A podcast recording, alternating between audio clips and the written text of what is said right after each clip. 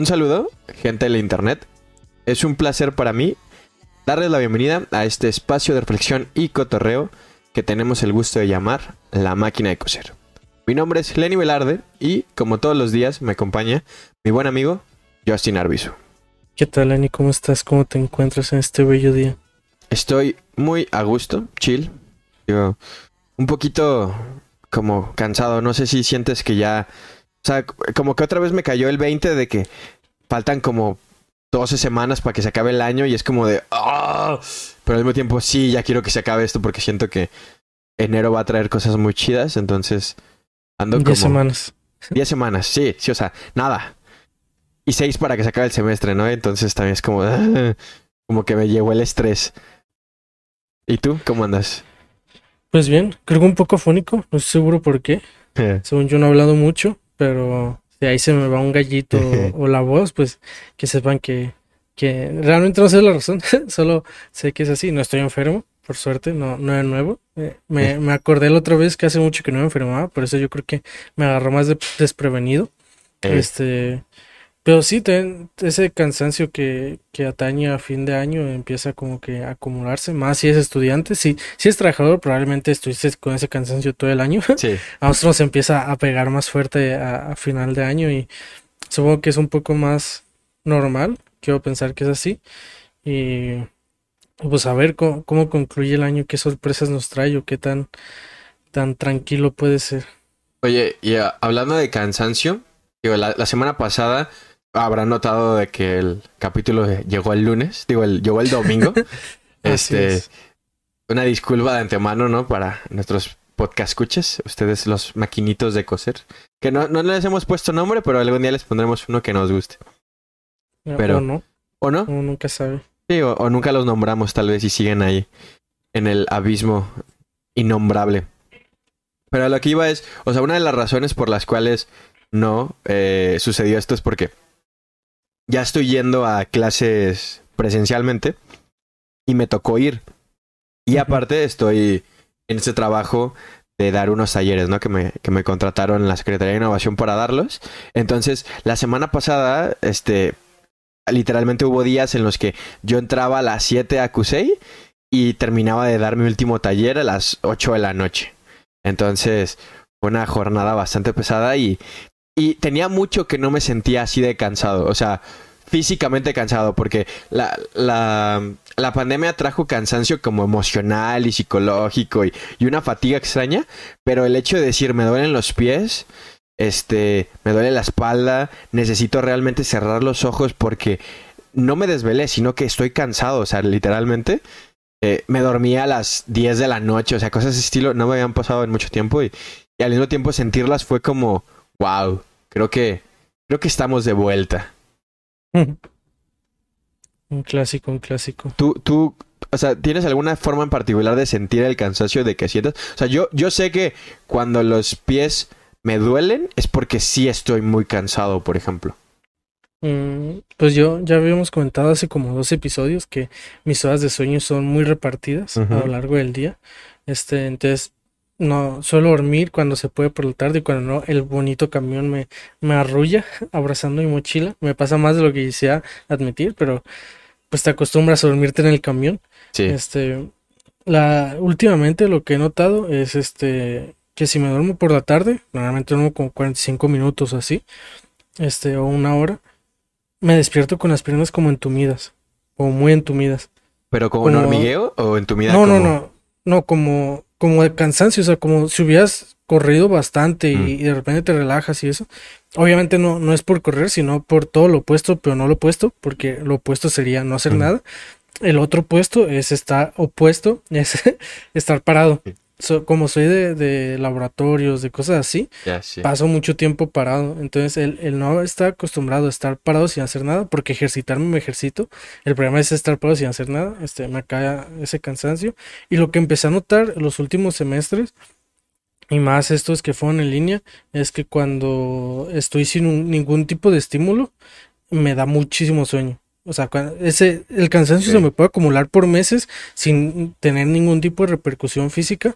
Pero, por ejemplo, si voy de visita al pueblo de mi mamá, estar ahí es como no tengo computadora, el celular apenas si tengo datos para revisar cosas o no hay internet ni cosas por el estilo, el cansancio me pega súper fuerte, pero súper fuerte. Puedo estar sentado en el sillón y, y quedarme súper dormido a cualquier hora o irme a acostar y quedarme súper dormido dos horas, dos horas y media o así, sin ningún tipo de problema, porque mi, mi cuerpo empieza a entender que estoy fuera de, de todo estímulo y, y me causa ese cansancio de golpe, ¿sabes? Y, y se siente feo porque pues al final vas de visita, ¿sabes? No es como que diga, ay, pues... Y, y al mismo tiempo lo me ha pasado de cuando voy de vacaciones, casi me gusta ir a la playa porque el calor, soy muy blanco, me quedo muy fácil, odio el sol, este, me, me, me, me, crea muchos conflictos estar en la playa, pero pues cuando voy, casi siempre paso más rato en, en el cuarto que fuera, ¿sabes? O sea, más rato del promedio, no, no más rato dentro que fuera, porque sería muy raro, si, si, estaría feo, pero sí más del promedio. O sea, pon tú que a las 4 ya me cansé de estar en la en el mar, a las 5 ya me cansé de estar en la alberca y ya voy y me meto a mi habitación. O sea, y es para mí ya suficiente.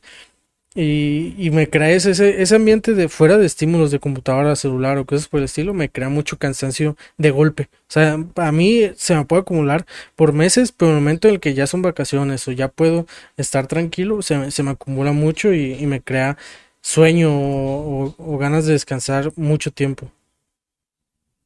Yo el recuerdo, o sea, yo suelo ser una persona que se desvela seguido, o sea, no tampoco tanto, tanto, pero eh, yo el primer recuerdo que tengo de cuando me desvelé por primera vez fue en el cumpleaños de un amigo en la primaria, que hashtag, este, era un morrito pues con varo y, así, tenía feria el güey, ¿no? Y su familia, bueno, su familia tenía feria, él no tenía feria. Entonces, eh, en su cumpleaños rentaron una habitación de hotel y metimos, nos metimos ahí, éramos como ocho morros, ¿no? Niños de primaria de ¿Qué te habrá gustado? ¿Como cuarto, quinto de primaria? Obviamente, en el cuarto que seguía estaban sus papás cuidándonos, ¿no? Y ya estuvimos en la alberca del hotel, todo muy cool. Pero yo recuerdo haberme desvelado y, y, yo me refiero a... O sea, de esas veces te desvelas, o sea, a esa edad que nos dormimos a las 2 de la mañana, ¿no? ¡Wow! ¿No? Súper tarde. Este... Pero justamente eh, o sea, a mí me pasa, o sea, desde muy chiquito las sensaciones son iguales, o sea, a mí como que me empiezan como a arder los ojos, pero como siento como si se me secaran, como si el cuerpo me dijera, oye, ya ocupamos recargar los líquidos dentro de los ojos, ya duérmete, primero. Luego es el, el, las piernas, que empiezo a sentirlas ligeras, lo cual en teoría podría ser bueno, pero es como que ya no tienen fuerza, entonces como que me empiezo como a querer caer. Y como en general malestar general corporal de mm. necesitamos dejar de funcionar, me dicen los músculos. Y lo, más gracioso es que justamente yo recuerdo llegar a mi casa como a eso de las... O sea, al día siguiente nos despertamos súper temprano otra vez, como 7 de la mañana por ahí. Llegaron mis papás por mí, me fui a mi casa y me acuerdo que llegué a dormirme y no desperté hasta el día siguiente. Entonces, o sea, yo, yo sacando cuentas, siento que esa vez dormí como veintitantas horas. O sea, algo así. y, y, realmente no me había desvelado. O sea, entiendo que podría haber estado cansado por otras cosas, pero sí me sorprendió. O sea, de que ponle que me dormí a las nueve, diez de la mañana y desperté a las nueve, no, como ocho, siete de la mañana del día siguiente. Mm. O sea, y, y hizo un chingo de tiempo. O sea, acuerdo que morrito dije, cómo es que dormí. Y ya luego mis papás me dijeron que sí me levanté como que al baño, pero yo no recuerdo haberlo hecho. O sea, como que todo lo hice súper dormido. Entonces, eh, digo, yo, yo soy de esas personas que puede dormir mucho. O sea, pero exageradamente mucho y más cuando está cansado. Mm. Pues es curioso, o sea, no sé cuántas personas que nos estén escuchando puedan hacer lo mismo. A mí me cuesta trabajo dormir mucho.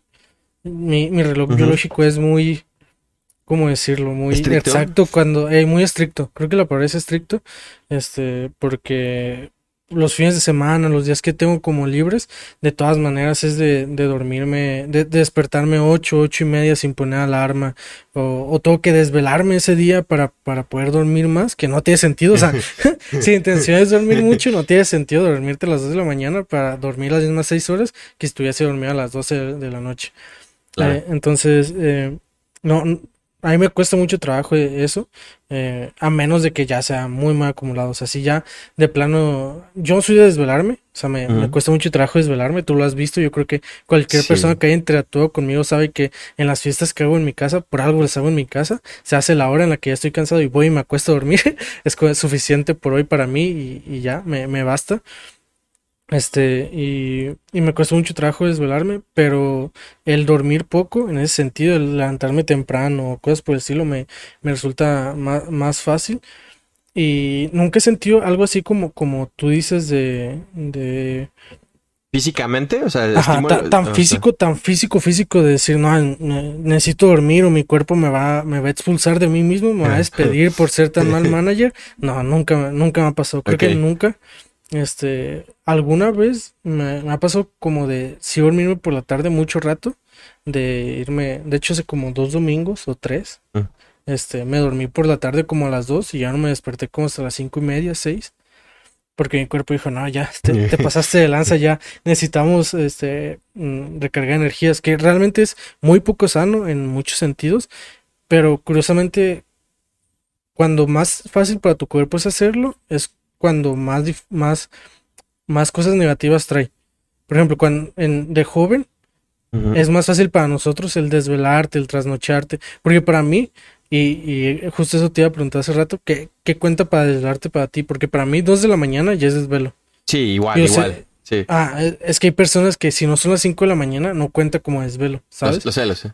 Y es que no, no puedes vivir así, amigo. Si, si tú eres de los que se duerme a, a las 5 de la mañana, y se despierta este tarde, no es sano, o sea, en muchos sentidos no es sano. Aunque duermas tus horas, no es muy sano. Ah, si trabajas nocturnamente, pues es comprensible. estás buscando algo que comer, ¿sabes? Es, es normal y mientras mantengas los ciclos, tu cuerpo se adaptando. Pero si tienes tiempos muy intermedios y no manejas bien esas circunstancias, te va a afectar muchísimo a largo plazo porque pues pasa lo que lo que he estado diciendo, o sea, a mí se me acumula y no se me nota el cansancio hasta que mi cuerpo hasta que no tengo ningún tipo de estímulo. A ustedes un día hmm. se van a dormir y ya no van a despertar hasta dos días después o algo así.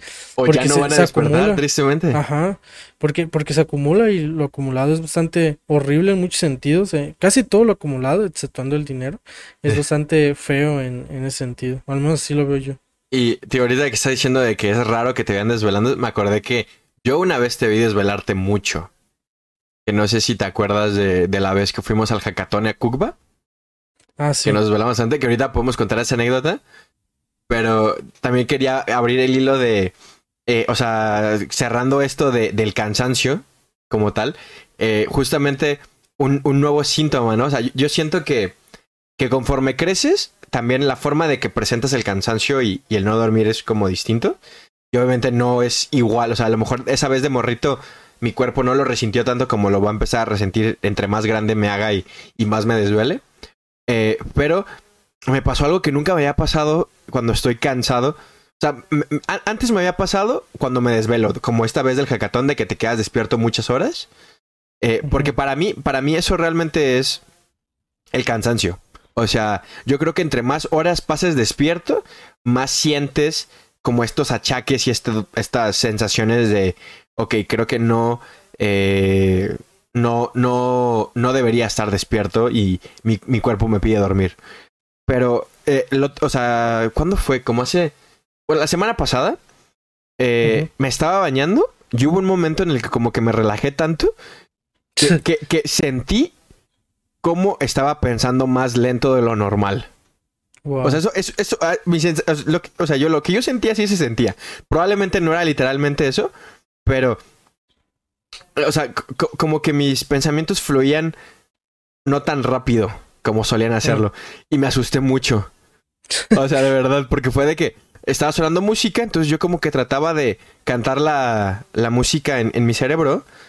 Y, y no podía hacerlo a la misma velocidad que se estaba quedando porque o a veces decía, ah, quiero cantarla más rápido y como que no podía hacer eso, entonces dije, fuck, no, sí estoy muy cansado y creo que fue el día que dije, no, me voy a dormir ya a las 10, o sea, ya, ya, ya, ya, ya, ya ocupo, sí, demasiado, demasiado, pues, periodos largos, ¿no? De, de estar parado y estar despierto. Y, y sí me asusté, entonces yo creo que voy a empezar a cuidar más las horas que duermo porque si, si mi hipótesis es cierta y entre más grande, más repercusiones trae, al rato me voy a quedar con pensamientos lentos y voy a pasar tortuga, así hab- hablando y pensando. Pu- Puede ser muy negativo. Justo cuando mencionaste lo de una vez que me viste desvelarme, yo pensé que hablabas de otra ocasión. Este, y no sé cuál quieres que to- toquemos primero. Si quieres el hackathon, este, pa- para, Sí. un poco de contexto, eh, hace cuán- ¿cuándo fue el, pues el año de pandemia? El- Ujú, antes 2019. de eso, en 2019, eh, yo empecé a molestar a Lenny con respecto a que no me invitaba a los eventos a los que asistía. Eran Más que muchos. nada, Ajá, más que nada porque pues soy una persona muy asocial y en ese momento dije, creo que debo empezar a socializar. El mundo dijo, pues a lo mejor y te aíslo, entonces hice lo que pude, no, no puedo hacer nada al respecto. Este, y me acabó invitando a, a un hackathon que yo no comprendía muy bien lo que era un hackathon, pero me invitó y dije, ah, pues bueno, este se realizó en Cuba, era gratis, entonces me- más que mejor. Y la, la intención era realizar un proyecto en, en 24 horas, 48 horas. Eh. Llegábamos a las 11 de la mañana, algo por el estilo, y nos retirábamos a la... Ah, fueron 36 horas. 36 nos retiramos horas. A las 6 de la tarde del día siguiente. Y la intención era, uno, darnos como herramientas, este, lingüísticas, orales y, este... eh, De negocios y cosas Ajá, así. co- cosas por el estilo, un poco de herramientas, darnos un poco de contexto, por decirlo de alguna forma, y luego plantearnos una problemática y nosotros planteáramos una solución. Este, estos equipos, la intención es que fueran este, multidisciplinarios, por lo que había gente de casi todos los centros universitarios, y a la hora de formar equipos se buscó que una persona quedara en, en cada equipo, o sea, una persona de cada centro quedara en cada equipo. Hubo un centro que creo que el Quad, no recuerdo cuál, llevó mucha gente, o sea, eran como 18 personas, entonces esos güeyes repitieron Sí. en muchos equipos. Eh, de QC ya éramos cuatro que nos fuimos en el carro de, del que era coordinador de la carrera de topografía.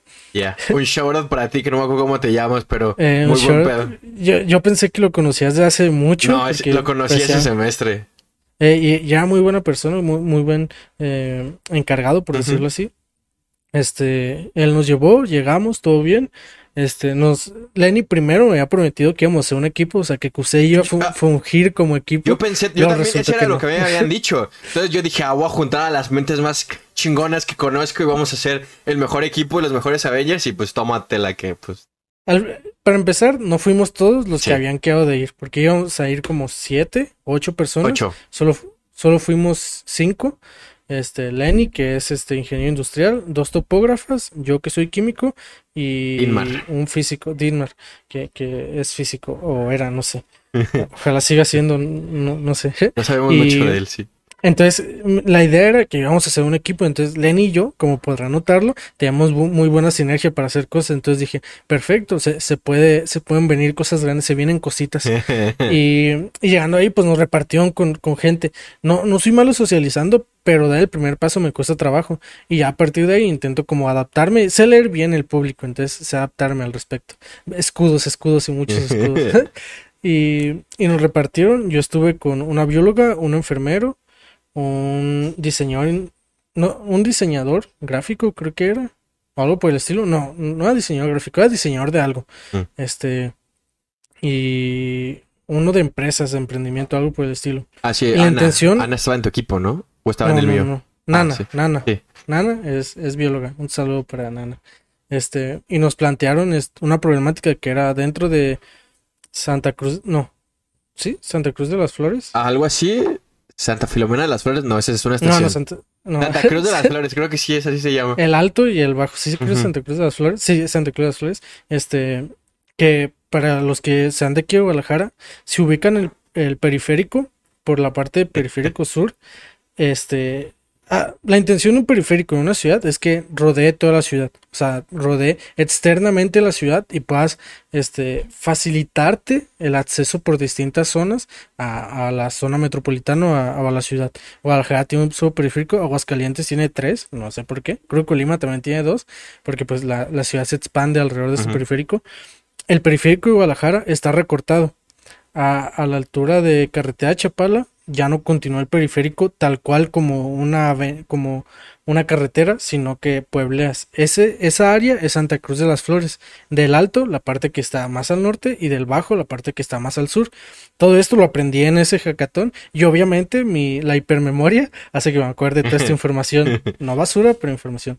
Entonces, cuando se, empieza a construir el periférico, las personas de Santa Cruz de las Flores se niegan a formar parte de él, porque conlleva muchas cosas. Alrededor del periférico se industrializa muy fácilmente. Y se crean muchas industrias y se pierde la urbanización de manera muy sencilla. Lo puedes ver en periférico sur, periférico. Creo en periférico norte no tanto, pero se pierde esa urbanización. Y las personas de Santa Cruz de las Flores se negaron. Entonces el periférico ya no continúa por esa área. Esto atrajo muchísimos problemas. El principal es que Santa Cruz de las Flores está muy desconectado del, del resto de la ciudad, lo cual lo hace casi un pueblo dentro de una ciudad. Entonces pierde muchísimo este, facilidad para el movimiento de sus personas, para que trabajos o para estabilidad económica y em, se empezaron a hacer una burbuja dentro. Entonces está la parte que era un, es un tipo de periférico, pero que no concreta es un periférico y las ciudades separadas, Santa Cruz de las Flores del Alto y del Bajo. Según yo, creo que la del Bajo es la que está como mejor económicamente y Santa Cruz de las Flores del Alto es la que está un poquito peor. No sé, pero las dos estaban pa'l perro, pues. Ajá. O sea, creo que no, no es tal pal perro una parte, pero la otra sí. Y la intención de este hackathon era buscar una solución para un área, un área específica de, de la ciudad. Y era desarrollar todo un proyecto para un... que era una plaza, era una plaza comercial. Que, no una plaza comercial, como un mercado que se había abandonado, que tenía solo dos locales, que que, no se estaban utilizando mucho y era buscar una solución para ese espacio e intentar reactivar el, la economía y parte de todo esto. Entonces, con toda esta premisa, todo este contexto, nos dividían equipos y cada equipo con las herramientas que se nos proporcionan, como a eso de las 6 de la tarde, o ocho, no me recuerdo bien, nos dicen pues plantéense una idea y cada quien este pues trabaja en ella. Al día siguiente por la mañana nos presentan sus ideas, lo cual entenderán que es mucha presión, que es parte de la intención de un hackathon, que, que te me entre la presión y con esta presión empieza a generar ideas. Las personas que no funcionan bajo presión pues no logran muchas cosas y las que sí este trabajan muy muy bien. Este nos desvelamos porque la intención es tú tú puedes eh, distribuir tu tiempo como quieras. Te puedes dormir a las 10 de la noche, levantarte a las 6 de la mañana y empezar a trabajar o desvelas de todo lo que puedas y te vas, te duermes lo que puedes y al día siguiente presentas. El problema con mi equipo es que se planteó una idea, se persiguió esa idea y nos estancamos en la idea que era, nuestra idea es un comedor comunitario, mitad comedor comunitario, mitad comedor comunitario para escuelas. O sea, que ese comedor funcionara para poder darle de comer a las escuelas de la zona, a los estudiantes de primaria mínimo, y, y también fue un comedor para, para personas turísticas, por decirlo así. Y no logramos plantear bien todo lo que estaba, la presentación estaba hecho un desastre, no se podía bien, y al final yo me fui a dormir a las 5 de la mañana y a las 6 ya estaba despierto otra vez porque no podía dormir. Porque obviamente no te dan una cama de hotel, te dan un espacio y tú lo repartes como puedes. Nos dieron casas de campaña que no nos regalaron, bien triste. Pero, este, y, no es cómodo, o sea, no es como que el lugar más cómodo para dormir. Y esa vez tomé como dos litros y medio de café durante toda la noche. tomé mucho café, fue mucho al baño, porque como no soy una persona noctámbula, me estaba costando mucho trabajo. Y ya llegó una parte de la noche en la que yo estaba sentado esperando a que dijeran, pues deben dormir. Dos de mi equipo se quedaron trabajando y, continuaron con eso. Y recuerdo haber, visto a Lenny bastante porque nuestros equipos estaban sentados uno al lado del otro, pero a 20 todo muy poco soco, ah, qué onda, ah, qué pedo, y ya. Yo, yo sí me desvelé muchísimo. Yo creo que me fui a dormir a las 6 de la mañana. Pero, pero la razón fue que, si se dan cuenta, la idea de Justin es como simple, sencilla, factible. Y no sé cómo mi equipo terminó con la idea de vamos a hacer una criptomoneda que se ah, evalúe con la basura en, en, las transacciones de reciclaje y basura de las personas del pueblo de, de Santa Cruz de las Flores. Entonces, literalmente, o sea, esta idea nació como a las 8 de la noche más o menos también. De las 8 a las 3 de la mañana, yo me la pasé investigando junto con mi equipo y hablando con gente, literalmente preguntando, ¿puedo hacer una criptomoneda así o no? O sea, yo, yo solo ocupaba confirmación. Eh, sí, sí me pregunto. Factible. Yo recuerdo haber negado. Creo que lo negué. Sí, o sea, digo, No estoy seguro, pero probablemente lo haya negado. eh, entonces, literalmente, esa noche me volví experto en criptomonedas y en blockchain y cómo funcionaba todo el desmadre de, de valor una moneda digital. Y hablé con compas financieros y no me acuerdo con quién rayos terminé ter- hablando. Y, y- y al final, o sea, a las 3 de la mañana, con toda la información que recopilé, todo el conocimiento que tuve, la respuesta era sí. Sí se puede, sí lo puedes hacer y esta es la manera, ¿no? O sea, tenía la manera de cómo se podía hacer. Eh, de las 3 a las 6 de la mañana fue cómo vamos a hacer que funcione, ¿no? O sea, porque no es tan sencillo como decir, ok, sí es factible hacer la, la moneda, ¿cómo vamos a hacerlo viable? Lo hicimos. La neta, a lo que recuerdo, estaba medio chido el plan. Ambicioso.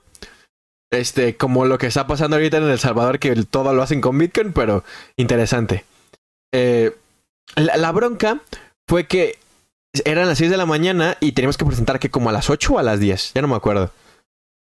Mm, ¿De la mañana? Ajá.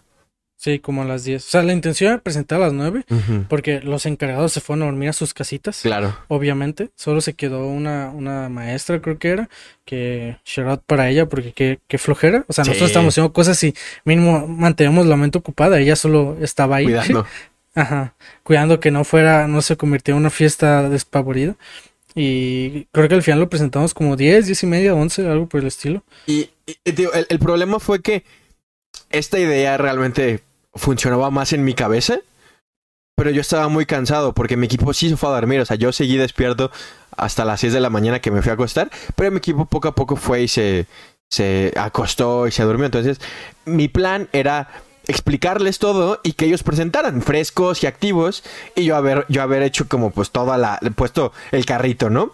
El problema fue que no sé si es porque la idea no tenía pies ni cabeza, o yo estaba muy cansado, o de plano no entendían los güeyes a lo que me refería. Entonces, no, no podían explicarlo, ¿no? Y soy, Mm. soy una persona competitiva, entonces dije, no, quiero, quiero que ganemos esto.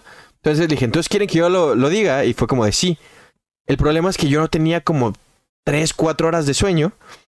Y, y, y no, o sea, no, no, físicamente no podía pre- presentar la idea. Entonces, recuerdo muy bien estar parado, viendo mis dispositivas y viendo al jurado y pensar, no vale la pena. O sea, eh, estoy Yo, demasiado yo recuerdo cansado. que yo recuerdo que lo hiciste bastante bien porque realmente dentro de las personas que estaban en los equipos nadie era buen orador, o sea, creo que Eh, exceptuando a Lenny que medio se discutía en su momento y que ahora lo hace bastante bien, en, en- no había buenos oradores, que creo que fue mucho problema para muchos equipos sí, porque dentro de, de todo esto a la hora de presentar, tú debes de ser lo más claro posible y tú Ah, debes de intentar que tiempo, cualquier aparte. persona, ajá, y cualquier persona comprenda a lo que te estás refiriendo. Entonces, si usas palabras equivocadas, usas muchos tecnicismos, te tienes mucho explicar algo que no requiere mucha información, empieza a crear muchos problemas. Lo digo porque las personas que, que presentaron en mi equipo fueron Nana y el que era diseñador. Nana era la bióloga. Y cuando estaban practicando, sí, perfecto y todo bien. Nana lo hizo bastante bien. Fue, creo que fue la que mejor hizo la oratoria del proyecto, de los proyectos. Y el otro vato estaba muy confiado en sí mismo y a la hora de subirse se puso muy nervioso. Muy, muy nervioso. Entonces, como que intentaba medio explicar sus partes, las explicó muy rápido y, y- e- era parte de la presión de no haber dormido correctamente, ¿sabes? Es- claro. es como parte de todo esto, que muchos podrán decir y argumentar, entonces no estás bien haciendo bien el proyecto. Y sí, no, porque la intención era de aquí partir y continuar haciendo hackatones y ir como masterizando estas habilidades. Entonces, el- la siguiente vez que se hiciera, ibas a reaccionar más rápido, ibas a modificar y hacer y, y, y cambiar todo mucho mejor. Entonces, este, era cuestión de, de práctica y algo por el estilo. El, el problema o, o lo que yo sentí que, que costó trabajo en su momento era, era eso, el, el no estar tan acostumbrado al oratorio y cosas por el estilo. Y dentro de los proyectos, lo que a nosotros nos pasó y que creo que fue entre frustrante y, y triste, es que como a las 2 de la mañana estaba un muchacho que creo que estaba en licenciatura en, en alimentos, creo, algo por el estilo, era, era raro, era una carrera rara que había dicho que entraban como 10 personas al semestre, algo por el estilo, pero lo que él planteó fue cambiar todo el proyecto a las 2 de la mañana. a las 2 de la mañana, Ah, sí, todo lo que hemos hecho, rehacerlo, porque no, no llegamos a un punto claro. Y todos nos pusimos a la superdefensiva, al de no, pero ¿cómo crees? Llevamos trabajando y todo. Y el vato era una persona que ya tenía un poco de experiencia en estas cosas, y lo que él quería explicarnos es, si no eres capaz de, de cimentar tu proyecto, empieza otro. Porque si tú construyes un proyecto en- con unas bases no cimentadas, no va a servir de nada tu proyecto. Sí. Y, y- y era, mu- era algo muy cierto que obviamente no quieres admitir en su momento. Es, que- es que no quiero tener que volver a empezar todo a las 2 de la mañana. Yo me fui a dormir, se quedó un, un compañero de, del equipo, hizo todo otro, todo otro proyecto, lo, lo describió, lo hizo en, en el pizarrón, planteó cosas y así, así, hizo todo. Cuando me desperté, lo vi súper emocionado, me lo explicó y tristemente le tuve que decir, vato, es que no funciona. ¿Pero por qué? Y le empecé a sacar puntos y puntos y puntos y se me quedó viendo con cara de sí, cierto. Y, y es feo, o sea, Sí. porque pues el vato invirtió tiempo, fue y se acostó a dormir porque ese vato no había dormido y fue y se acostó, se quedó dormido. Pero, pero fue eso, o sea, era este tener que reestructurar todo el proyecto, todo, todo al respecto y, y costaba mucho trabajo. Creo que el problema de muchos era no admitir que, que estaba mal lo que estaban haciendo, ¿sabes? O sea, que, que necesitaban re- rehacerlo todo y fue lo que a muchos les afectó, porque yo recuerdo uno de los proyectos era hacer una plaza tecnológica. O sea, Mm. con las luces, este, con paneles solares, que esto y que aquello. y lo planteaban muy bonito, pero no, no comprendieron el contexto alrededor del lugar que estaban escogiendo, ¿sabes? O sea, Sí, sí. fue, fue como mu- muy, malo en muchos sentidos alrededor de, de esa idea. Porque, ah, spoiler alert, mi equipo ganó. Eh, Sí, no recuerdo, no, creo que quedaste en tercero. Sí, algo O- así, o sea, Ajá. realmente yo siento que fue como de... Él es el que dijo cosas más innovadoras de todo, pero como no entendemos un carajo, hay que darle el tercer lugar. Y mi, equipo quedó en primero, la idea estaba muy bien planteada. Y el problema de todo este hackathon, porque yo, yo recuerdo que llegué ese día, me acosté a dormir y no fui a mi clase el día siguiente porque me quedé hiper dormido. Este, pero fue como, bueno, ni modo, ¿qué le hacemos? Este, el, el problema de todo esto es que se planteó con una idea, o sea, el, el proyecto se planteó con, con una idea de vamos a, a darles experiencia y vamos a, a continuar con estas cosas y al final se replanteó con otra idea completamente distinta. Para empezar, no nos dio un premio, o sea, no hubo ningún tipo de premio. Pero no se supone que tenían que ir como una cena o algo así. No- Sí, y creo que se hizo, pero no hubo premio, o sea, no, no Mm. hubo, no digo que nos dieran 10 mil pesitos a cada uno, nada, nada por el estilo, o sea, no, no, no hubo más que creo que un certificado Eh, sí. que, que fue todo, no sé si tenga valor curricular, creo que en absoluto. Este, y después de ahí, en vez de continuar con trabajando con las personas, decidieron que soy el equipo ganador, iba a continuar con todo esto. Entonces, yo estaba muy a favor del proyecto que habíamos realizado, siempre y cuando fuera en papel, porque el realizar un proyecto de ese estilo era muchísimo trabajo. Me explico. Eh, no sé si han ido a, a, a- ¿cómo se llama? El, el mercado Corona. El mercado Corona viejito o una parte del mercado de San Juan de Dios. Imagínense el mercado de San Juan de Dios, un mercado de esos que son de varios pisos, en vez de ser un mercado a, a lo largo de una calle, sino que son varios pisos. Estaba abandonado, era creo que un, un espacio no tan pequeño, no tan grande. La intención que habíamos planteado en el proyecto era que la mitad de ese espacio fuera una cocina que se hicieran comidas para escuelas y solo un- otra parte fuera para la repartición de, de estas comidas y otra parte fuera para vender al público. Todo esto requería un re- mm, re- reconstruir cierta parte del edificio, porque requerías una salida de camiones o de eh, vehículos de entrega. Y la otra parte era para la realización de comida, que te- para, para construir una cocina no pones un fogón y, y ya, o sea, tienes que toda una reestructuración. Se- había se había planteado que fueran comidas típicas de la zona, que tenían algún platillo con ancas de rana, algo por el estilo, ya todo lo típico que podía haber de la zona. Entonces querían que trabajáramos alrededor de todo ese proyecto.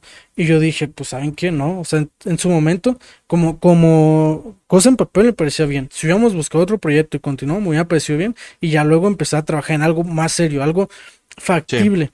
Porque cuando tú planteas un proyecto, y a muchos les pasará que nos escuchan, cuando tú planteas un proyecto y el, el inconveniente ahora es hacer lo posible, te encuentras con muchas variables que no tomas en cuenta, que nadie toma en cuenta hasta que lo tienes que vivir.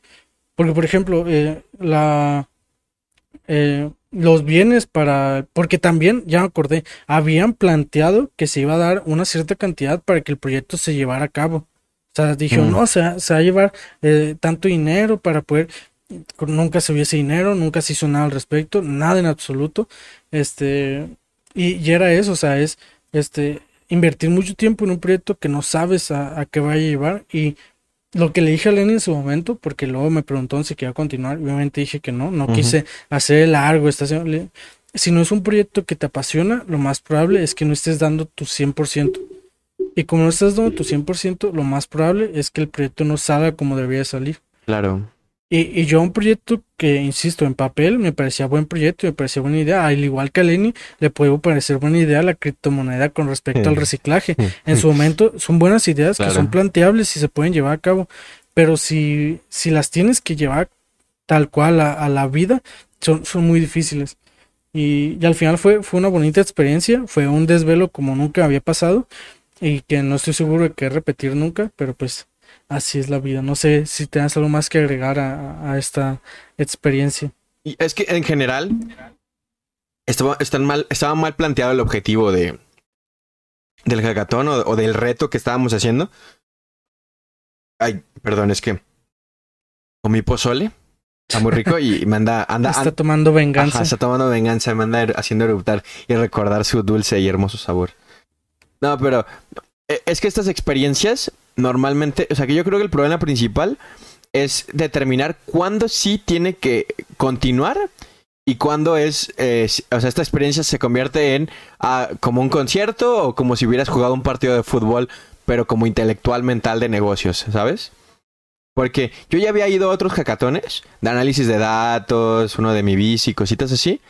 Y era como de, ah, sí, haces esto y ya te diviertes y te damos de comer y está cool, ¿no? O sea, vive la experiencia. No es, quiero que vengas y salves a mi pueblo, por favor, ayúdame. O sea, como que la responsabilidad es distinta.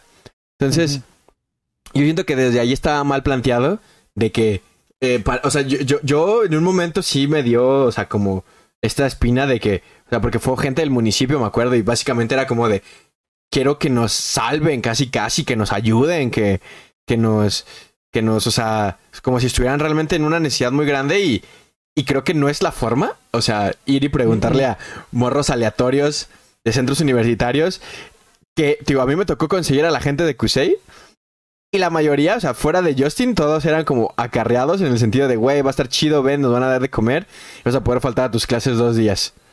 ¿No? Entonces, Sí, y, y el problema real, que esa constancia jamás me llegó, jamás tenías, tuve la te- tenías que constancia. ir por ella a la coordinación de... de- Y, y fui y creo que Mm. me dejaron pasar. No, no recuerdo qué pasó, que nunca me dieron la constancia para, para certificar mis faltas. X, no importa, no, no, no llegó a mayores. Ujú. Pero e- el problema, y, y se lo dije a Lenny, y creo que él fue testigo y consciente de ello después, es que estaba mal explicado qué era lo que querían hacer. Claro, sí. Y, y pasa muchísimo, y ustedes saben encontrar muchísimo este tipo de cosas cuando vas con, con este tipo de, de eventos que no explican correctamente qué es lo que buscan. Entonces, como no explican correctamente qué es lo que buscan, no sabes tú cuando vas qué es lo que tienes que hacer. Porque yo recuerdo que mi percepción, no recuerdo bien cuál era mi percepción, pero mi percepción, cuando Lenny me invitó, era muy distinta a lo que estábamos haciendo. Muy distinta. Sí. La, la percepción que ellos quisieron dar al inicio del, de- del hackathon también fue muy distinta a la que se desarrolló después. Y posteriormente la conclusión del mismo también fue muy distinta a la que se había planteado. Entonces, como no se planteó correctamente desde el comienzo, que era lo que se buscaba conseguir con el hackathon, te sientes muy perdido y no sabes qué es lo que estás haciendo y en muchas situaciones desanima. Simultáneamente no estás llevando a gente que realmente pueda aprovechar el, el evento. Porque la intención también era que las mismas personas que han conformado de, por universidades, posteriormente en sus universidades hicieran cosas por el estilo, o aplicaran cosas, o buscaran hacer, porque eran de los primeros objetivos que tenían este la, al explicarnos qué era lo que querían que hiciéramos. Entonces, como no lo plantean correctamente, se, se confunden mucho las, las intenciones y no va la gente que debe haber ido, porque sinceramente de los que fuimos, tú y yo a lo mejor, tú que te metes más en este tipo de proyectos seas top tier de personas que tienen que ir. Yo por chismoso y los demás, yo creo que ni sabían en absoluto, porque el físico sí le interesan esas cosas. Creo que él también había quedado en buen lugar. Creo que quedamos top los tres. Sí, los tres fuimos el, o sea, tú en primero, el físico quedó en segundo y yo en tercero. Y yo me acuerdo que el, el cuate este, el coordinador de, Topo, encantado. No manches, tres de ustedes, somos nada más cuatro y tres de ustedes quedaron en primer lugar. Éramos cinco y no, las, sí. Las morritas de topo, todo agüitado así de... porque las otras sean topógrafas que habían ido porque este coordinador las había invitado. Ajá. O sea, era la intención de todo esto. Y fue ah, bueno, pues, pues ok, supongo. Y, y nosotros ganamos, pero por otras circunstancias. Y, y siento que se planteó muy mal todo eso en, ese eh. sentido. Me hubiera encantado, sinceramente, que la plantación hubiera sido, planeación hubiera sido muchísimo mejor y se hubiera repetido otros años, ¿sabes? Porque en sí era muy buena idea, pero no estaba como que muy bien explicada y creó muchos problemas alrededor de ello. A mí me tocó organizar, o sea, algo similar después. Digo, hay, una competencia que se hace mundial que se llama Hull Price. O sea, justamente ese año, después de eso, me tocó empezar a organizar esto y me tocó hacer un algo similar. En, la sede fue CUSEA y también invitamos a gente de todos los centros universitarios. Y, y, siento, siento que realmente si no hubiera vivido esa experiencia, no lo hubiéramos podido hacer tan chido. O sea, yo siento que o sea, el objetivo es ir a crear proyectos, pero muy en el fondo yo lo que quería era, eh, o sea, que la gente tuviera esta experiencia de decir, güey, voy a quedarme a dormir en mi centro universitario y voy a comer pizza en, o sea, y, esa es como emoción. Y yo creo que al final es lo más valioso cuando estás en, en, la universidad, o sea, como vivir cosas nuevas, abrir la mente y que se te vaya incrustando como esta semilla de innovación de el futuro es hoy y tenemos que hacer las cosas chingonas yo citando a grandes poetas célebres de la cultura pop.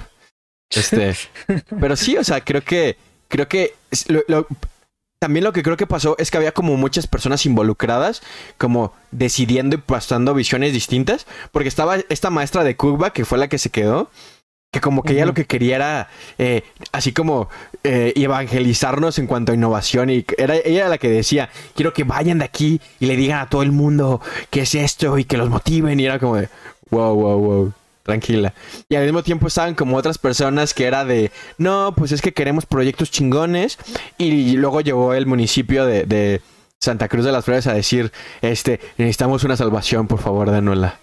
Entonces sí, como que, como, que fue too much, ¿no? En ese sentido.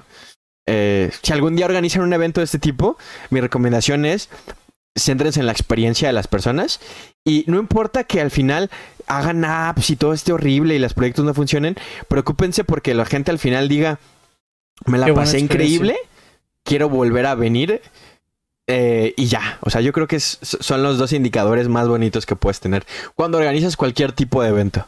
Me la pasé muy cool, quiero volver a venir. Sí, la verdad es que sí. Y hablando de, no, no sé si te das algo más que agregar, pero hablando de, de la otra desvelada, porque mm, justo cuando dijiste, ¿te recuerdas? Recordé otra. ¿Cuál pensaste tú? Este, eh, en la preparatoria ah. éramos muy malos para postergar, para hacer cosas en tiempo. Entonces terminábamos postergando muchas cosas y, y siendo procrastinadores mucho. Nuestro grupo de amigos lo hacía todavía más. Entonces hubo una ocasión en la que teníamos que entregar un programa de radio o algo similar para nuestra clase de español, para una maestra encantadora que ya hemos hablado de ella, la maestra este, Maru. Y, y, lo postergamos demasiado, o sea, a tal punto de que lo atrasamos hasta el día anterior. O sea, si tenía que entregar el miércoles, el martes no habíamos hecho nada. Y era este, no un trabajo escrito, porque si trabajo escrito, bueno, te, te trabajas y todo. Era pues tener que grabar el programa, son video en audio de, de lo que quieres de, del programa en sí. Hacer, hacer, hacer la máquina de coser hace cuatro años, casi casi. Pues sí, no, porque lo que quería es que fuera un programa con, con anuncios, ah, con cosas bien, bien, diseñado. O sea, era, era un programa de radio como si te dieran una hora en la radio y tú tuvieras que hacer algo al respecto y programar música y todo, todo, todo. Sí, cierto. Entonces nos decidimos esa tarde, nos fuimos como a las 4 a la casa de, de Tuat, a las 4. Nos fuimos en, en, distintos este, grupitos, porque no todos se fueron al mismo tiempo. Nos fuimos a, a, las 4. Creo que el guion lo teníamos medio empezado. Este, lo empezamos a grabar como a las 6 A las 10 eh, ya no había grabado nadie, ya, ya nomás nos, quedado, nos habíamos quedado muy pocos porque no todos se iban a quedar a dormir. Creo que a Lenin no lo dejaron, a, a muchos otros no nos dejaron, entonces nos quedamos solo tres personas, que eran Genesta, el buen Yo- yo Genesta, no estaba, que era yo quien... no estaba en su equipo de radio, creo. Sí, ¿Sí? sí, porque recuerdo que fuiste. Pero, pero a lo mejor fui de, de acople. Eh, po- Porque, a ver, ¿tu programa de qué trató? No recuerdo. Ok. Es que recuerdo que tenía que ser como un programa de radio bien, bien hecho, por decirlo de alguna Sí. forma. Y llevamos bastantes. También recuerdo que fue mucha gente, como Ale Palacios o personas así, a, a prestarnos voz para grabar cosas, pero, pero nada más. Y según yo sí estabas, pero creo que no te habían dejado quedarte a dormir. Creo, creo. Entonces, este, nos quedamos solo tres personas. Toat, que obviamente no, en absoluto se iba a Mm. quedar despierto, porque si yo soy de los de irse a dormir cuando quiero, él es peor. Y, y Genesta era quien lo iba a editar. Cierto. Entonces, se terminó de grabar como a las 11. Genesta empezó a editarlo. Si alguna vez han editado, no es muy fácil. Uno, dos, se hizo en Movie Maker porque no teníamos otra herramienta de edición. Entonces, costó trabajo. Y yo me quedé despierto con él dando ideas y revisando y cosas por el estilo. Y tristemente hubo un anuncio que fue el último, de los últimos en grabarse, que no nos gustó en absoluto. O sea, ya cuando estábamos editando, no nos gustó en absoluto cómo quedó el anuncio. Entonces, el- la rúbrica de, de, Evaluación. de evaluación requería cierta cantidad de anuncios, anuncios creados por nosotros. Entonces, este, rehicimos todo un anuncio. O sea, como a las 2, 3 de la mañana, rehicimos todo un anuncio. Eh, fue, fue muy chistoso. Bueno, ok, cada quien juzga lo que lo quiera juzgar. Pero era un, era un anuncio que te vendía ataúdes y cuerdas, pero de la manera más alegre posible. o sea, Sí, sí. no, no era un anuncio que te decía, no, si te mueres, ah, no, no, güey, el ataúd y eso, y muy, muy alegre, mucho, muy alegre, y ya la intención era satírico en ese sentido. Este, lo grabamos, se edita, yo me quedé dormido como a las cuatro y media, cinco, hasta las doce dejó de ser persona. A las 7 de la mañana él se fue y yo me quedé con Genesta. Genesta todavía cuando se levantó se, se fue a recoger unas cosas porque vendía lonches y se fue a la escuela. Yo me, me quedé dormido, me quedé acostado y ya luego me fui a mi casa, pero fue como mu- mucha presión porque creo que fue la primera vez y la única realmente que me desvelé por tareas. Lo, lo más irónico de todo esto es que al día siguiente, cuando llevamos todos con la USB en la mano de aquí está nuestro proyecto, la maestra dijo, ah bueno muchachos, se los voy a posponer para la siguiente semana. Híjole, bueno, eso nos pasa por dejar todo al último. Exacto. Híjole, Sí. bueno, ni modo. Pero pues ya lo tenemos hecho, entonces nos ahorramos más, más trabajo. Sí, al final de cuentas, digo, no recuerdo bien, es que a lo mejor estoy confundiendo porque yo lo que recuerdo de ese programa fue, o sea, yo recuerdo mucho que a mí me tocó hacer y editar una radionovela, Que era, era, era una narración en primera persona al estilo de la Guerra de los Mundos, pero sobre, sobre un, fin, un fin del mundo igual, o sea, era, era un, una especie de honor a, a este momento en la radio, que si, no, que si la gente que nos escucha no lo, no lo conoce, hubo un momento en los ochentas en los que en una estación de radio empezaron a leer eh, La Guerra de los Mundos, este libro, y la, todo el- la gente pensó al, Que real. real, que estaban narrando una entrevista, un reportaje de este momento. Entonces quisimos hacer como una, un, pues sí, como un honor, no sé cómo se le llama, o sea, como, como querer hacer algo, algo similar, pero Un en nuestros tributo, tiempos, un tributo. tributo. pero en nuestros tiempos. Entonces yo me acuerdo de yo escribir el guion de esa radionovela y todo, y la música, y yo me acuerdo, es que yo sí recuerdo que tú me dijiste, al final pon la de Wa- Wanna Wonderful Wor- World de, Ah, sí, sí. de eso, pero no recuerdo si éramos el mismo equipo o no, porque, o sea, yo sé, yo Sí, sé que no, no tuviera, no tuviera dado esa tan buena idea si no hubiera sido mi equipo. Perdón. Ok. O sea, debo admitirlo, no tuviera dado esa idea si no hubiera sido mi equipo. Ent- Entonces, entonces, probablemente lo que pasó, a lo que- si te trataba de conectar recuerdos, es que probablemente... Creo que eran proyectos distintos. Mm, O sea, creo que una parte, tenemos que hacer una radionovela, que esa la hicimos con más tiempo y te tocó a ti editarla, y el otro era un programa de radio que ya como proyecto final, porque Mm. teníamos que, tenía muchas cosas el, la, la radionovela. porque también hicimos O sea, la revista, no sé si te acuerdas. Ajá, sí, sí. Pues ya al final, a los últimos semestres casi no íbamos equipo, pero ya al cuarto, quinto, sexto, tú y yo íbamos equipo para todo, y ya lo- el resto eran los que cambiaban entre Néstor, Toad y, y ya. Jacob, que en este dependía. Sí. Ajá.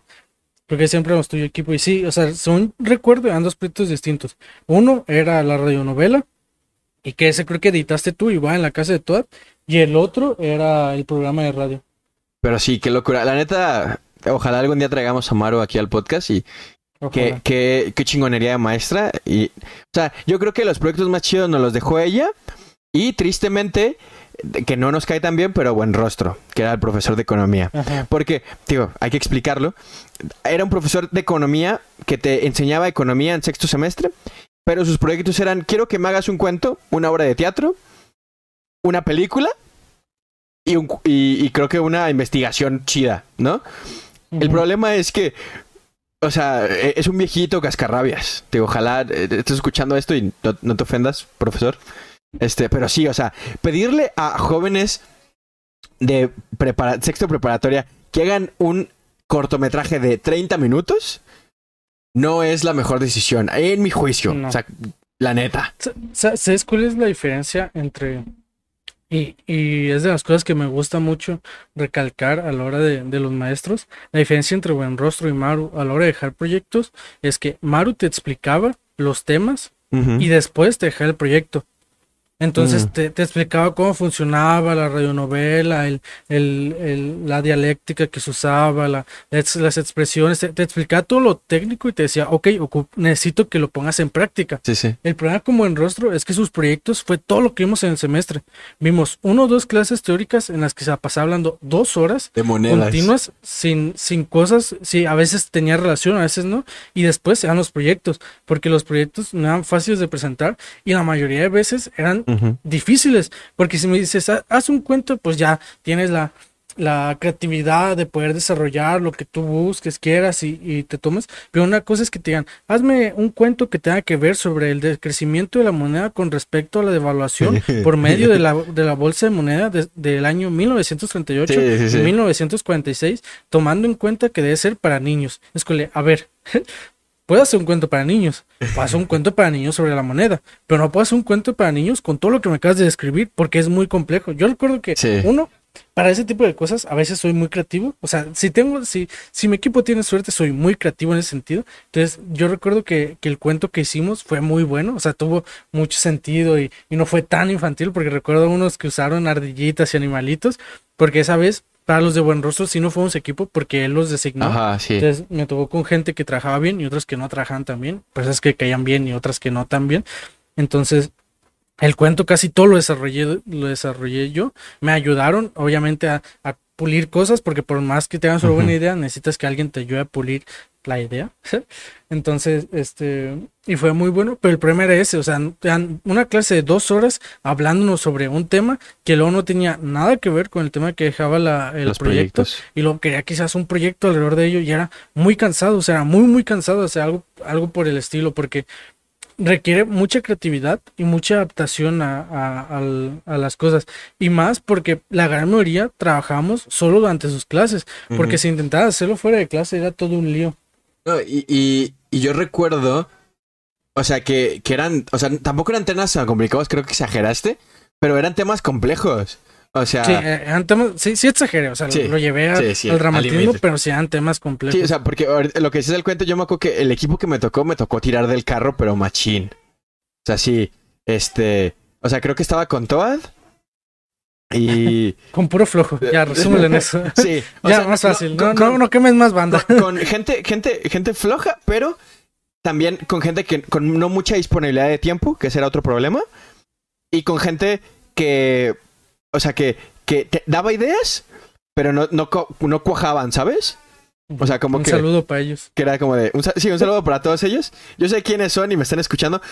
Ustedes saben que que, ¿Quiénes fueron? Ustedes, saben y al mismo tiempo saben que cargué con ese carro en ese equipo todo ese semestre. Pero me gustó, lo disfruté porque eh, o sea, yo, yo cumplí muchos de mis sueños en esa. O sea, yo creo que todo, toda la creatividad y todas las ganas de trabajar en proyectos y ser creativo en la escuela se me fueron en esa materia. Estoy 100% seguro. Si hoy en día llegan proyectos en la universidad y es como de lo más fácil, vamos por eso, no quiero pensar mucho en, en, en complicármelo. Y estoy seguro que es por la culpa del buen rostro. Porque, Probablemente. Porque, eh, eh, o sea, lo voy a enumerar muy sencillo. La investigación, y sí, o sea, eh, es copiar y pegar casi siempre y leer y, argumentar y hacer síntesis y eso. Porque eso es lo que hacemos en la prepa cuando son temas que no nos explican. Y es una realidad, que hay que ser honestos. Que no debería ser así, pero... Pero pues ni modo. Eh, hice un cuento en segunda persona, haciendo un tributo sí. a, a, a- no me acuerdo cómo se llama este libro, que- a Aura, porque yo estaba traumado con ese libro en ese momento. Y, y, y sobre, o sea, sobre un tema difícil que era así, algo así como eh, el dinero en el futuro o una madre así. Y, y, y, o sea, y me puse y así de, en segunda persona, y lo vamos a hacer en segunda persona. Y me acuerdo que quedó muy chido, me gustó mucho. Creo que hoy en día si lo leyera me diera cringe. Probablemente. La obra, de, la obra de teatro, no, hombre, yo creo que ese fue otro hit. Ahí sí me ayudaron más, en como en los diálogos y todo. Pero, pero lo que sí, la película. Inspirado en Cuarón y en Iñárritu, me aventé un plano sin cortar de 20 minutos de un interrogatorio policial. No porque tuviera que hacerlo y no por capricho, sino porque no había tiempo para editar la película. Entonces, como no había tiempo para editar, teníamos que grabarlo en una sola toma, la escena más importante de todo. Entonces, eh, fue que difícil. a recordar quién era tu equipo y sí los que más te feo, uno que otro sí trabajaba. Sí, eh, sí, sí, sí trabajan, o sea, sí, traba- sí enti- o sea, sí trabajan. Son, son chidos, pero sí, la neta sí sentí que tiré mucho del carro, tiré mucho del carro, sobre todo por la disponibilidad de tiempo, o sea, To- Toad fue el único flojo. Eh, Lo, demás, los demás eran, era cuestión de, era cuestión de tiempo, más que nada. Y de que yo andaba medio tryhard también, entonces yo siento que también esa fue mi culpa, andar. O sea, yo, yo siento que veían lo que hacían otros equipos y decían, oye, pero es que está súper fácil y si hacemos. ¡No! Plano Ah, sin parar de 20 minutos sobre un interrogatorio policial con a lo mejor- dramatismo. A lo mejor el problema eras tú, Lenny. No es que no sí. fueran, no tuvieran buenas ideas, es que no te gustaban sus ideas. no, no es que fueran flojos, es que les exigías mucho. Cuento Nah. en segunda Pero- persona, inspirado en. Fí- Fíjate que yo, yo recuerdo que todos esos proyectos, casi todos, sin que ofenda a nadie, eran ideas mías. Y el cuento fue un muy buen cuento, o sea, me, me gustó mucho para libros de la SEP y todo, pues, que- porque explicaba muy bien las cosas y no era ni muy infantil ni muy maduro. Este, Sí. de la obra, no recuerdo bien qué hicimos, creo que fue tan me que no la recuerdo. Fue y del, de, de la película, del cortometraje, fue horrible, fue horrible, horrible en muchos sentidos. En primero, fue grabado con una GoPro, Ok. entonces no tiene el mejor sonido del mundo. Dos, parte al inicio fue grabada con estas carcasas que son para sumergir en el agua, las GoPro, entonces escuchaba como el, el sonido mal. Tres, eran buenas ideas, pero no contábamos con el material para, para, porque era de la moneda, era la historia de la moneda. Entonces, el desarrollar el ambiente y todo estaba súper mal. O sea, eran, por ejemplo, que íbamos hacer una parte que era como muy de, de la, Gre- la Grecia antigua, que era donde empezó la moneda. Entonces fuimos a, a la unidad deportiva y todo estaba muy bien planteado en mi cabeza, pero luego salió un, un edificio de fondo súper feo que no tiene nada que ver con la Roma antigua. Entonces, no podemos utilizar eso y el plano.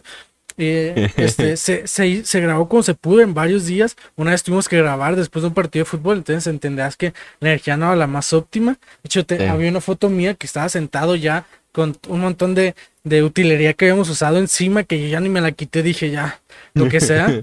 Terminamos de grabar pare- todo. parecía sketch de Lora Pico. Ah, casi, casi. Este, partes grabadas en, en la biblioteca de la escuela, que obviamente no se prestaba para eso. Lo peor es que quien editó, un saludo para esa persona que no la voy a mencionar, dijo: Ah, sí, yo tengo un editor perfecto, yo lo edito todo bien. La marca de agua más grande que he visto. O sea, estaba en medio, en grande, Filmora. Porque la persona dijo, ah, ah, pues yo creí que se podía editar mejor. Entonces no se dio cuenta de que al, al pasar el Al video, exportarlo. pues al exportarlo tenía una marca de agua gigantesca que decía Filmora. Ya que por Dios, fue, horrible. Cuando lo presentamos me dio un cringe horrible. Fue que le Dios, por favor, quiten eso. Que de los proyectos fue, fue el peor, la verdad. Pero pues te- tienen eso, ese, ese tipo de proyectos escolares que requieren un poco de cringe, un poco de trabajo, tryhardeo y un poquito de todo para que estén chidos. Y mira, eh, voy a admitir que, que la neta creo que sí exigía bastante, pero porque había un espíritu, un espíritu flameante que quería comerse al mundo en ese momento y que hoy en día me ha llevado a donde estoy y lo agradezco. Eh, Esas van a Lo, lo- lo agradezco, pero, pero digo, me gustaría otro día seguir hablando de proyectos de la escuela porque hay muchos, hicimos muchas Sí. cosas, pero, pero hoy no puedo dejar de paso y disculparme porque estoy seguro que tú eh, o sea, eh, hay que cerrar este podcast contando la anécdota de este proyecto. Eh, geografía. Eh, tenemos una materia de geografía al finalizar el semestre de, de, de la prepa, en el sexto semestre. Y eh, hay un proyecto de geografía que nos pide hacer como algo social, un beneficio ¡Oh, a las-! ¡Oh, Dios! un beneficio a la sociedad. sea. Este, y era la primera vez que eran equipos grandes y por primera vez íbamos a poder estar toda la crew en un solo No, equipo. no, no, no, no, no, no. No, de la crew, de los que nos juntamos, éramos Néstor, tú, tú y yo, y luego teníamos otras personas. Pero en la crew no estábamos todos. Ah, no, al, al Porque final no se te pudo. puedo ¿va? mencionar, te puedo mencionar otras cuatro personas que recuerdo que eran Naomi, Fer, Monse y Litzy. Cierto, cierto. Entonces no estábamos todo el equipo. Y prosigue, prosigue, no, prosigue. Eh, no, no sé por qué no, estuvimos toda la crew, pero al final no se pudo. El punto es que Don Lenny, ambicioso, dijo, Muy ambicioso. muy ambicioso, dijo, vamos a hacer un festival de música y vamos a hacer que la gente pague con eh, despensa. Ajá. Y vamos a traer a un chingo de bandas. Y eh, Chumel Torres va a ser el, el maestro de ceremonias. Esa era mi Sí. visión. No, A ver, la, la cosa es esta. Hablando de que cuando están en papel los proyectos suenan chidos y a la hora de realizarlos suenan, ya no es tan fácil. Era la primera vez que yo vivía esto. O sea, supongo que por eso a la hora de- del hackathon dije, no, me bajo.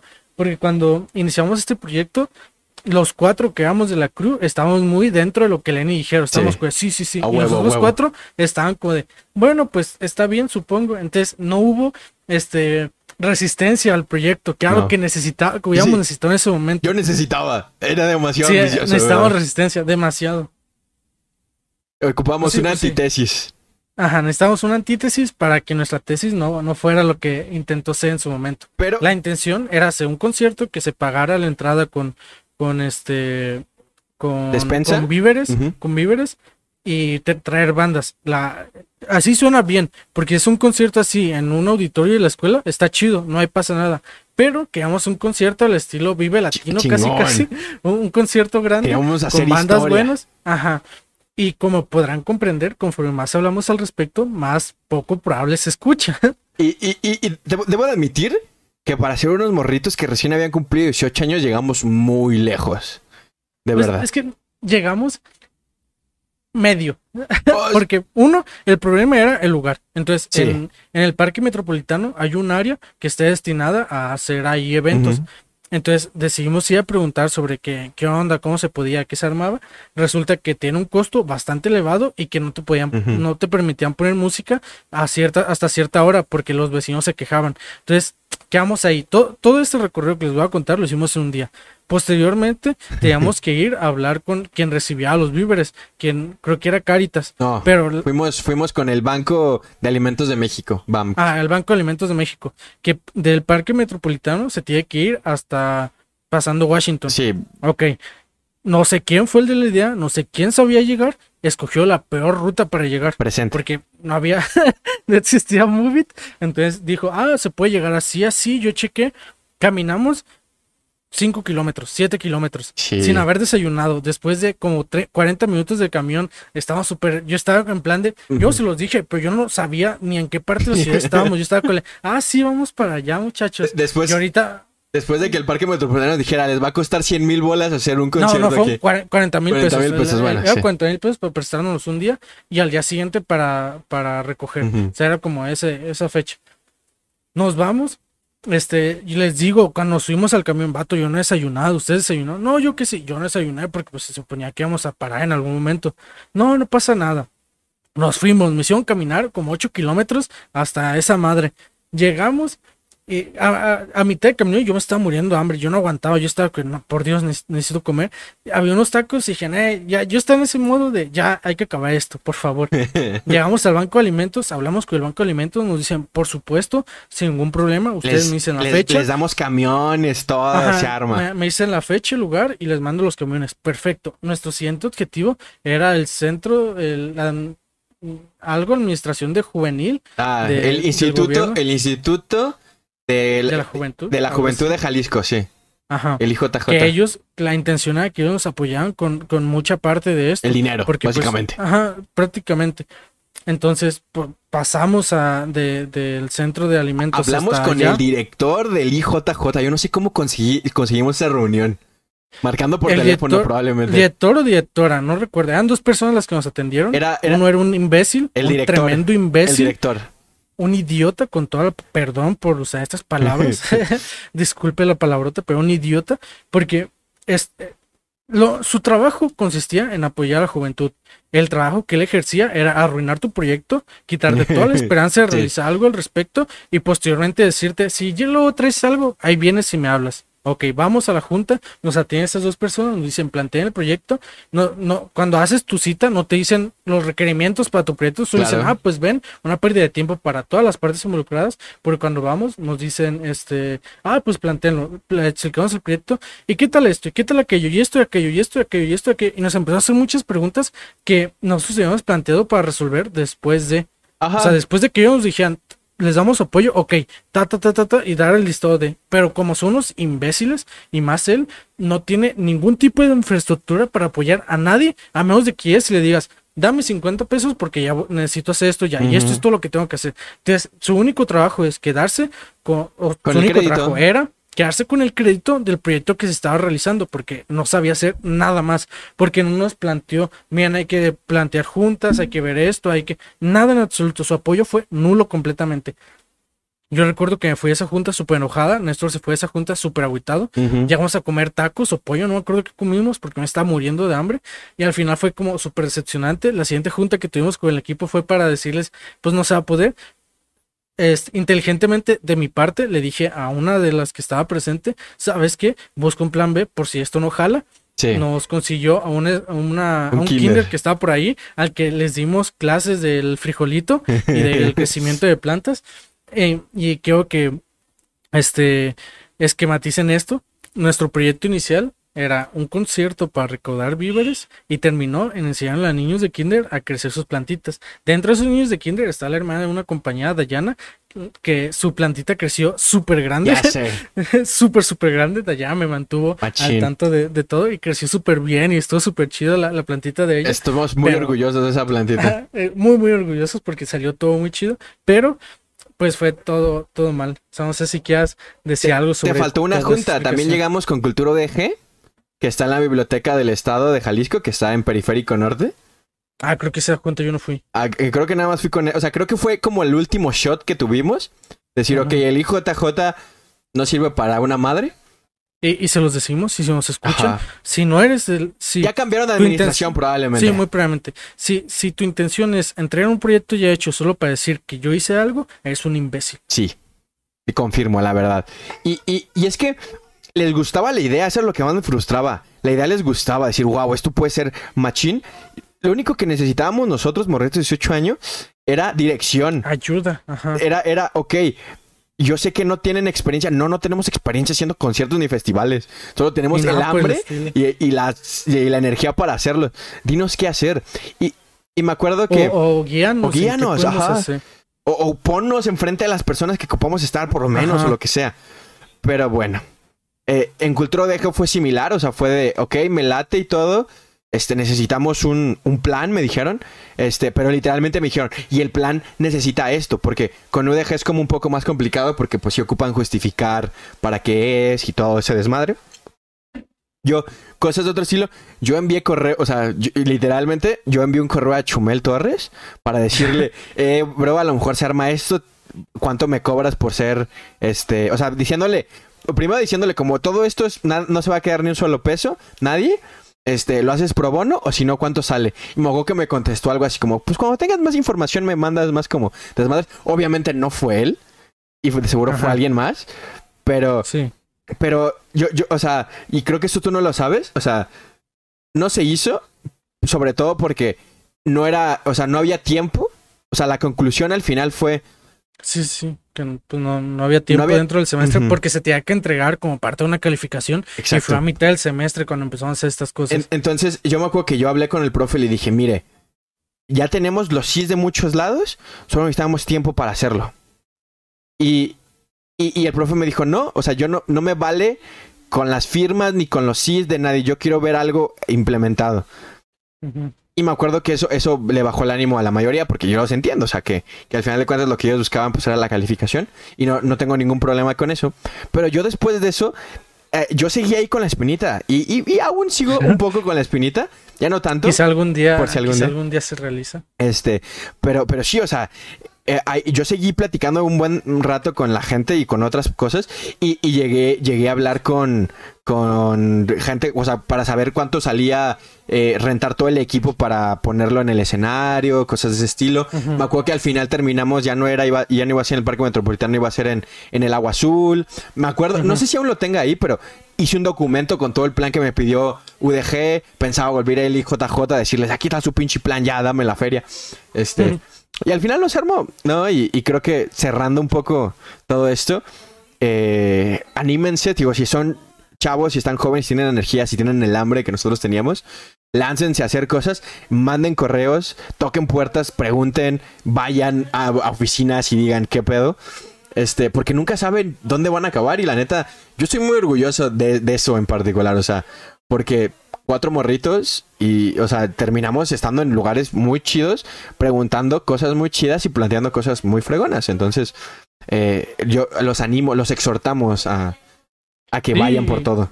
Y, y háganlo, inténtenlo. O sea, al final que no se logre nada, pues es una experiencia buena que, que pueden adaptar. Lenny continuó, se dio cuenta de cómo se tenían que hacer las cosas, se adaptó, hizo todo. Yo, pues yo, tú sabes, ustedes Sí. deben de saber que yo para Lenny le, es mucho apoyo el que le doy, le, le secundo todo lo que, lo que él dice, pero pues de mi parte me cuesta más trabajo ese tipo de proyectos, no por flojera, sino por, como podrá notar, la frustración de que muchas personas, en vez de, no me abruma, es la frustración de saber que en vez de apoyarme me van a poner trabas, Sí. porque es lamentablemente así va a funcionar si intentas hacer un proyecto, antes de que te apoyen, antes de que digan, oh, esto, aquello, te van a poner todas las trabas posibles, porque es parte de, porque mientras más trabas te pongan, más factible es que trabajes más duro en ese proyecto, o sea, más, si te rindes, pues ya quedó el proyecto y se acabó, pero si te meten muchas trabas, vas a buscar la forma de, de, de lograrlo.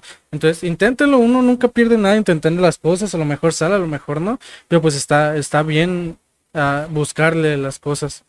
Y la pandemia nos dejó así, para, no nos están viendo, pero estoy haciendo una nada 3 milímetros de hacer un foro internacional de ciencia y tecnología. Así nos dejó. sea, me- qué frustrante. Qué frustrante. Creo que lo más frustrante porque me, me estaba, estaba muy dentro de ese proyecto y pues a lo mejor no se hizo en su momento. Ojalá se pueda hacer antes de que ambos salgamos de la universidad. Ocupamos que no haya Pero- COVID, pero esperemos que pronto no haya COVID. Pero sí, Ah, o que se, esté muy regulado. sí, por lo menos. Que ya deje a la gente viajar sin pedos las universidades. Pero ¿Algo sí. más que quieras comentar, mi querido Lenny? Que chinga su madre el director de ese tiempo del IJJ, la verdad. Sí, no, no vales para nada, hermano, para nada. Solo para quedarte el crédito de las cosas. La, la, la, la señora, digo, bueno, la muchacha que estaba ahí, ella sí, Sí, sí intentó. chingona. Ajá. Chingona. Sí, Eh, tú sí. intentó, nos dijo, miren, busquen esto y Ujú. aquello y chequen esto. El otro vato solo nos hizo la antítesis y no, no ayudó para nada. Pero bueno, creo que es momento de, de apagar esta bella máquina de coser, sentarnos a admirar la obra que hicimos, sentirnos agradecidos. Y pues muchas gracias por escuchar una semana más. Recuerden que nos pueden seguir en YouTube y en Spotify como La Máquina de Coser, en Instagram como máquina.coser, ahí pueden seguir como yo Arbizu 47 y a Lenny como Lenny 2-VP. Este, nos vemos la siguiente semana. Adiós. Adiós.